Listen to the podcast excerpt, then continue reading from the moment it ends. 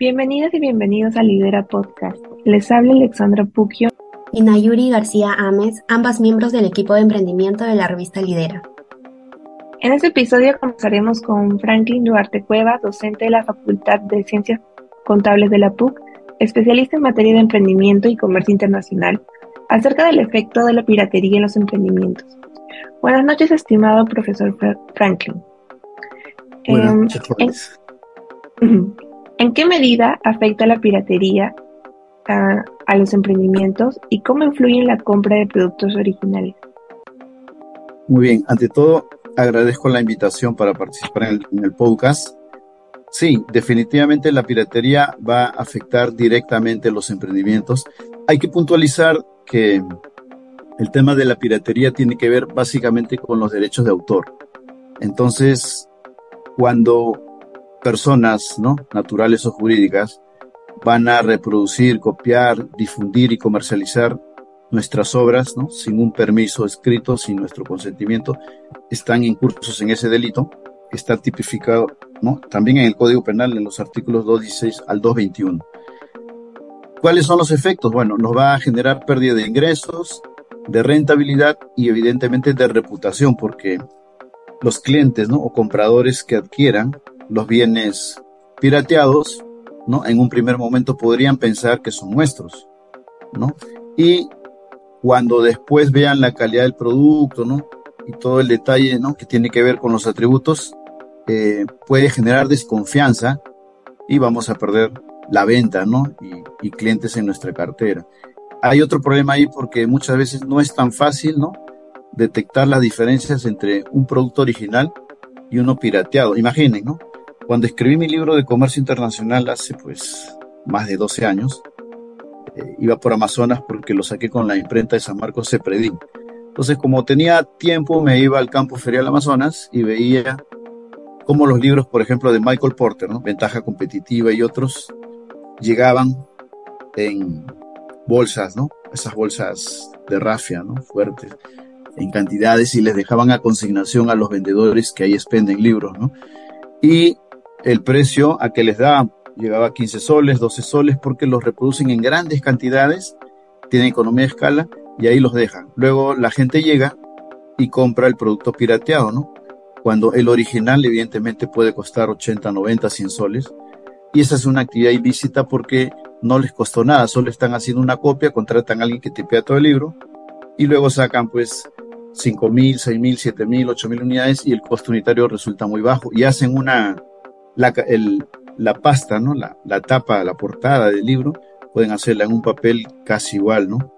Este, o mejor tal vez que el original. Y entonces, eso es, es complicado, ¿no? Porque va a generar pérdidas para las editoriales, por ejemplo, ¿no? No se están pagando los derechos de autor. Y eso se ve eh, a nivel global, porque en realidad la piratería es de un alcance global, con mucha incidencia en América Latina y Asia. ¿no? En rubros de software, por ejemplo, ¿no? De cuadros, de libros. Entonces, los emprendimientos van a ser afectados directamente que estén ¿no? dentro de esos, esos rubros, esas categorías y otros ¿no? conexos por esta actividad que realmente va a desalentar ¿no? los emprendedores. Porque imaginen escribir un libro con tanto esfuerzo, a mí me costó más de un año, escribir, redactarlo, hacer los cuadros, fui como 15 veces para las eh, revisiones, ¿no? Entonces pagué el diseño, todo para que, bueno, no sé si el mío estará pirateado, puede ser, no lo sé, ¿no? Y para que después alguien lo saque y se enriquezca, ¿no? Sin haber invertido nada, aprovechándose, ¿no? De la, de la autoría de un tercero. En definitiva, eh, la piratería sí tiene un impacto significativamente negativo en un emprendimiento, como lo hemos escuchado, a reducir los ingresos, dañar la reputación. Y por ello, ¿qué tan eficaces son las leyes actuales para el control de la piratería y cómo ha impactado en su crecimiento? Miren, efectivamente, en nuestro código penal tenemos los títulos 7, que son los delitos contra eh, los derechos intelectuales. En el capítulo 1 están los delitos contra los derechos de autor y conexos. Asimismo, tenemos eh, en el capítulo 8 los delitos contra la propiedad industrial, donde tiene que ver con el tema de falsificación. tenemos las leyes, más les decía, ¿no? ¿Quién controla a las personas que llegaban a vender? Imaginen cómo, cómo son los, los genios del mal, ¿no? Eh, llegan personas que están en estado de gravidez de gestación, ¿no? Para nosotros gestación, ya de gestación, con los hijos en la espalda, ¿no? Y cargando los libros y entregan allí. Eh, una vez quería comprar un libro de Price, ¿no? Estaba cerca de la Plaza San Martín, buscando una librería. Me llamó la atención un puestito pequeño donde había una niña. Una niña es inimputable. Entonces, vi el libro y solo por curiosidad le pregunté, ¿no? ¿Cuánto cuesta el libro de Bryce. Entre la soledad y el amor. Ocho soles. ¿Qué? Ocho soles. A ver, lo miré y claro, era una copia burda del libro. Ya le dije gracias y me fui. Después me fui pensando porque, imaginen, ¿no? Cómo usar a una niña para hacer un comercio ilícito, en este caso piratería de libros. Entonces, están las leyes, pero necesitamos organismos que hagan un monitoreo, un seguimiento, porque tanto como Bryce es peruano, Porter es extranjero, y así piratean diversas editoriales, diversos autores, y eh, en muchos casos, ¿no? Los cabecillas de estas organizaciones siguen, siguen trabajando sin problema alguno. Eso es, es muy difícil. Lo que se necesita, por ejemplo, aquí es hacer un programa de concientización desde el nido. El nido, la escuela primaria, secundaria, porque si nosotros no compráramos, en general hablo como algo genérico, la población no comprara los productos pirateados, entonces no tendría sentido esa industria. Eh, tendría que cerrar y no sé a qué se dedicaría. Entonces, el Estado tiene un rol central ahí para ver cómo generamos todo un programa de educación, algo así como dígale no a la piratería, porque muchos emprendedores desconocen el tema de propiedad intelectual, deberían recibir capacitaciones también y eso sería muy interesante. Y miren que algunos operativos que hacen esta actividad, pues que no son los, los que están, diríamos, los peces gordos, ellos, por ejemplo, podrían estar en cursos, bueno, este es un delito penal, ¿no? La pena privativa de la libertad va de dos a cuatro años, ¿no? Entonces, eh, no existe en realidad, ¿no? Una, un matching entre lo que es la normativa y el seguimiento y la prevención de este tipo de delito. Entonces, necesitamos nosotros, eh, como ciudadanos, ¿no? Eh, tener esa, ese discernimiento para que no compremos los productos pirateados. Porque así se desalienta, los autores no van a querer seguir escribiendo, ¿no? O investigando y publicar porque, ¿no? Eh, esta actividad ilícita les causa pérdidas, ¿no? Entonces, es, es un problema que esperamos que a corto, mediano plazo se resuelva, ¿no? La Cámara para el Libro también dice que cada año en este tema de derechos de autor, ellos pierden como 150 millones de soles, ¿no? Imaginen la cifra. El fisco también pierde, entonces al final pierde la sociedad. Las leyes peruanas salvaguardan la integridad de emprendedores y sus empresas, pero el comercio ilícito persiste. Es así que muchos emprendedores emergentes no imaginan que uno de los obstáculos en el mercado podría ser este. En base a ello, la tercera pregunta es, con su experiencia, al realizar la planificación de un emprendimiento, ¿se debería tener como variable la piratería? Bien. Cuando vamos a emprender un nuevo negocio, lo ideal es elaborar un plan de negocio. Entonces, dentro de los primeros capítulos hay que hacer un análisis del entorno general y sectorial. Podemos clasificar en el entorno sectorial, pues tenemos la parte de las variables económicas, político-legales, ¿no? socioculturales, demográficas, tecnológicas, pero podríamos, incluso las sanitarias, ahora que vino la pandemia, podríamos agregar, creo ahí, eh, clasificar, ¿no? Una, una variable más como actividades delictivas, porque ahora lo vemos en gran cantidad, ¿no? Entonces, eh, esa, esa variable, en este caso es la piratería, resulta una amenaza porque es un factor externo que no se puede controlar, ¿no? Es una variable incontrolable por parte de los emprendedores y definitivamente, como hablábamos, afecta negativamente sus ingresos, sobre todo pues cuando los clientes o compradores no los adquieren o cuando en otros casos, pues como el caso que hablé de la, de la falsificación, se usan sus marcas, ¿no? Sin una autorización. Entonces, sí es una variable a considerar. El tema es cómo eh, la ponderamos, ¿no? Cómo ponderarla, si es una amenaza relativamente pequeña, mediana, grande. Y miren que esto me trae a colación el, eh, el hecho que la editorial Norma, ¿no? que es parte luego de otro gran grupo editorial colombiano, eh, se dieron cuenta pues de que hay en Quilca, ¿no? Hay esas galerías en varios sitios de Lima y el asunto era en la diferencia de los precios, ¿no? la, copia pirata tenía un papel periódico, ¿no? La original estaba un bon muy simpático, con una tapa muy buena. Entonces, a partir de eso hicieron un estudio y decidieron aumentar el volumen de los libros de mayor rotación y hacerlos también en papel periódico y, en tapas, ¿no? adecuadas a, ese precio que iban a fijar, a ese nuevo precio. Y finalmente les fue bien porque cuando los compradores veían que la diferencia entre el original y el pirata, pues no, no existía, ¿no? En, prácticamente en la variable precio, incluso en algunos casos podía ser mejor el original. Entonces encontró la manera de revertir ¿no? una, una amenaza y convertirla en una oportunidad. Claro, no siempre es fácil, ¿no? Ese es un caso que ocurrió, pero eh, en general va a ser una amenaza. El, asunto es cómo ponderar en un emprendimiento que enfrenta actividades de piratería, ¿no? Para clasificarla si es una amenaza muy fuerte, fuerte, moderada, ¿no? Relativamente moderada o baja. Entonces, porque como entra ahí el tema de la informalidad, todo lo que es piratería es informal. Entonces, son actividades que no, de las cuales carecemos de información estadística, de cifras, de data que nos ayude a tener por lo menos una idea de cómo es que puede influir en, en un emprendimiento. Pero sí, tiene que ser considerada de todas maneras, obviamente dependiendo del giro de negocio. Estar preparados para una competencia de tal tipo necesita un plan de contingencia adecuado. Ponderar este tipo de amenazas, como lo ha mencionado, es muy importante.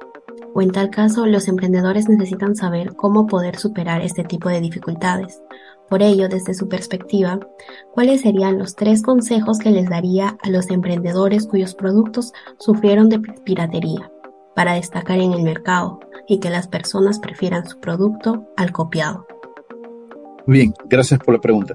Pienso que la primera idea es, ¿no? El primer tip, registrar oportunamente sus marcas, Y su razón social en Indecopy.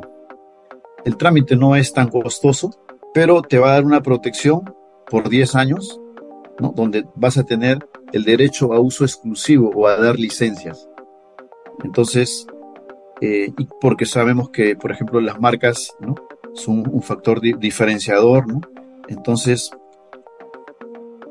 emprendedor debería conocer del tema propiedad intelectual. Segunda, hay que mantenernos alerta porque no sabemos si nos están pirateando, ¿no? si estamos solo encerrados en la oficina, no vamos a tener una idea de qué es lo que pasa afuera. Entonces, había que tener como un equipo, por lo menos salir a la calle para ver ¿no? qué es lo que está pasando. Eh, si detectamos a tiempo ¿no? esos posibles casos de piratería, entonces podemos hacer, por ejemplo, una declaración pública en nuestras redes sociales de eso que está ocurriendo y previniendo a nuestros clientes para evitar la pérdida de reputación y demás ingresos. Eso es, es un tema, creo, muy importante y traigo colación otro ejemplo. Aquí yo tuve hace años una empresa importadora de material para laboratorio y tenía un cliente alemán del sur de Alemania, eh, la empresa Marinfen. Entonces, eh, aparte, bueno, he hecho algunos trabajitos para ellos, son, son, en realidad amigos. Un día me voy al mercado negro de emancipación, emancipación con Tacna, entonces vi que habían productos con su marca. Ellos tienen una marca que se llama Superior y encontré, ¿no? Y vi el precio más barato. Entonces revisé la marca y bueno, resulta que era hecha en China. Ellos fabrican en Alemania, solo en Alemania tienen la planta, ¿no? En Lauda, Kunishofen y de ahí exportan al mundo, a más de 100 países. Pero resulta que estaba viniendo, ¿no? Eh, su logo, la marca, todo, ¿no? El, producto para el mercado negro de emancipación. Entonces, eh, cuando alguien compraba su producto, ¿no? Lo iba a usar, entonces evidentemente ese libro, ese, ese vidrio, ese material de una probeta, por ejemplo, podría tener deficiencia, ¿no? Burbujas o se puede quebrar, etcétera. Entonces, el producto, eh, ellos tienen los derechos, ¿no? Tienen patentes en Alemania y todo, pero a, alguien de aquí, algún, una persona inescrupulosa, envió el producto, lo encargó a una fábrica china para que le haga la línea de algunos materiales de vidrio. Imagínense, entonces él estaba en Alemania, nunca se iba a dar cuenta, ¿no? Entonces compré algunos artículos y los envié. Ya él los llevó a su laboratorio, dentro de la fábrica, a un laboratorio, y eh, realmente tuvo una, una gran decepción, ¿no? Una cólera, una rabia inmensa de que en China se estaba fabricando sus productos con la marca superior, ¿no? Eh, entenderá cómo, cómo se, siente, ¿no? Él es el dueño del negocio, ¿no? Es la familia Marinfe. Y por ahí va el consejo. Entonces tenemos que tratar de ver maneras ingeniosas de estar en contacto con el mercado, ¿no? Salir y ver porque de repente nos piratean, no sé, en una esquina del centro de Lima y, no sabemos, ¿no? Entonces tenemos que tener esa, esa capacidad de estar eh, generando información del ambiente externo para poder informar con oportunidad a nuestros clientes. Luego, eh, también les diría que traten de conocer el procedimiento legal para hacer las acciones, ya sea que pueden ser hechas por personas naturales o jurídicas, que estén atentando contra los derechos de autor y obviamente hay que asesorarse con especialistas en derechos de propiedad intelectual. Entonces, el, emprendedor siempre tiene que estar muy despierto. Ya dijeron ustedes, como va a ser una variable negativa en general, debemos tener un plan de contingencias. Antes de que ocurra, ¿qué vamos a hacer? ¿Qué vamos a hacer si detectamos un caso de piratería o más? Ya tenemos que tener mapeado ¿no? y descrita la acción que vamos a iniciar. No pensar después de que ocurre, ¿no? Tenemos que ser ahí bastante proactivos. Sus ejemplos nos ayudan a entender la dinámica de esta problemática y claramente que nos ha brindado consejos muy útiles. Estimado profesor Franklin Duarte, con su experticia en el rubro de la administración y negocios, dudamos que sus consejos servirán mucho para cualquier emprendedor. Ahora vamos con la última pregunta. Aparte de la piratería, ¿qué otro tema sobre propiedad intelectual afecta o puede afectar a los emprendimientos? Muy bien. Algo eh, que no es lo mismo, pero muy cercano a la piratería es la falsificación de productos, el famoso counterfeiting que llaman en inglés. Eh, nuestros productos pueden ser producidos por empresas sin tener una autorización previa. Entonces, eh, muchas veces, como quieren generar más ventas, no van a tener los mismos estándares de calidad o el diseño que los nuestros, pero van a utilizar todo, inclusive nuestras marcas. Entonces, eh, tenemos que tener mucho cuidado con eso porque nos va a generar definitivamente una pérdida de ingresos y de reputación dado que hay productos que van al mercado internacional. Recuerdo una vez estaba en Tacna, ¿no? Cerca al mercadillo, entonces dando una vuelta para ver qué había, porque no a veces puedes encontrar cosas interesantes y vi que había, todos conocen la marquita del cocodrilo, ¿no? Lacoste, entonces de Henry Lacoste, ¿no? Que fue un tenista y que después, ¿no? Sobre la base, porque es un tenista profesional exitoso, crea la empresa, ¿no? Y ahora incluso Novak Djokovic representa la marca ¿no? a nivel global, Lacoste. Y bueno, vi un polo que costaba 20 soles y dije, voy a probar, voy a comprar un polo para ver qué pasa, ¿no? Porque me pareció que el precio era, quería probar para ver por qué, ¿no? Cuando uno va a opinar hay que, hay que comprobar. Entonces lo, lo traje, usé, una apuesta, ya no funcionaba. Se arrugó todito y dije, comprendí perfectamente, ¿no? Porque quería, quería ver, quería experimentar, para luego dar un comentario, ¿no? No es que apoye la piratería, ¿no? En general, yo compro libros originales, ¿no? en, librerías o en la Universidad Católica también que nos dan para descuento en planilla, ¿no? En, la calle no, porque puedes encontrar un libro que les falta página, ¿no? O hay párrafos borrosos, entonces no, definitivamente. Pero esa experiencia me, me dio una idea muy clara de lo que es la falsificación de productos, ¿no? Entonces vemos que hay muchas marcas reconocidas, ¿no? Eh, por ejemplo, en las zapatillas, ¿no? Pueden ver esas zapatillas eh, Nike, Adidas, que son falsificadas. Una vez mi hermano viajó a México, me trajo unas zapatillas, mira, me dijo, te compraba unas adidas de esas que te gustan y, ¿no? Buen precio. Las probé todo y me sentía medio extraño y después se abrieron de abajo de unas cuatro puestas y miré la, la plantilla, la planta de abajo y claro, ahí está, pero cómo saber, ¿no? Eh, diferenciar lo que dije, cómo saber diferenciar el, el falsificado del original no es tan sencillo. Otro ejemplo, eh, algunas veces viajo para aprender, ¿no? Entonces tengo un amigo de mi promo en, en Nueva York Y cerca de Chinatown, ¿no? Chinatown, el bar chino ahí famoso, eh, hay personas que te llaman, ¿no? Te llaman, te dicen, señor, venga, mire, tenemos aquí, ¿no? Te ofrecen relojes Rolex, claro, a un precio diametralmente diferente, carteras, ¿no? De Louis Vuitton, esas que les gustan las celebridades, ¿no? Y que pues te la puedes vender, te la pueden vender una que vale cuatro mil, cinco mil por 350, 500 dólares, ¿no? Pues la falsificación está ahí, ¿no? Y claro, es toda una red porque el que te, atrae y tienes hasta catálogos, ¿no? Porque una vez, mire, no compré nada, solo estaba observando y dije, no, y le dije, ¿cómo funciona? No, de aquí tenemos que ir al edificio atrás y ahí toda la transacción así, ¿no? Encubierta. No, gracias, le dije, me estoy yendo a mi hotel, porque me hospedé cerca para ver este, cómo es que funcionaba. Fíjense, carteras producidas por terceros con un diseño seguramente muy, muy parecido, ¿no? Con la marca y todo, ¿no? El logo, todo, de esta famosa marca Louis Vuitton y que se venden pues a un precio, ¿no? Que puede ser 10 o 8 veces menos. Entonces, pero a ellos no les, a ellos les cuesta mucho menos producirla. Entonces, eh, las grandes marcas, ¿no? Están expuestas en el mundo a falsificadas. Entonces, en el caso de los emprendedores, tienen que tener mucho cuidado porque como empresas nuevas no tienen tanto respaldo financiero, ¿no? Y les va a causar mucho daño en la, la falsificación de sus productos, porque también se da, por ejemplo, en alimentos, ¿no? Tú puedes eh, fabricar una, una mermelada, ¿no? Y luego creas tu marca, todo, muy, con este, por ejemplo, una mermelada de pitahaya, ¿no? Entonces la sacas al mercado con tu marca y todo, y después resulta que, ¿no? Está yendo bien y las ventas están que empiezan a bajar y pueden haber personas que han comprado la mermelada, ¿no? Y van a copiar el producto y van a sacar, ¿no? Eh, la misma mermelada, ¿no? Con tu marca, ¿no? Y que con un costo de producción menor e incluso podrían eh, usar algunos eh, aditivos que no están permitidos, algunos insumos, ¿no? porque les interesa solo la rentabilidad, entonces podrían causar daño incluso a personas.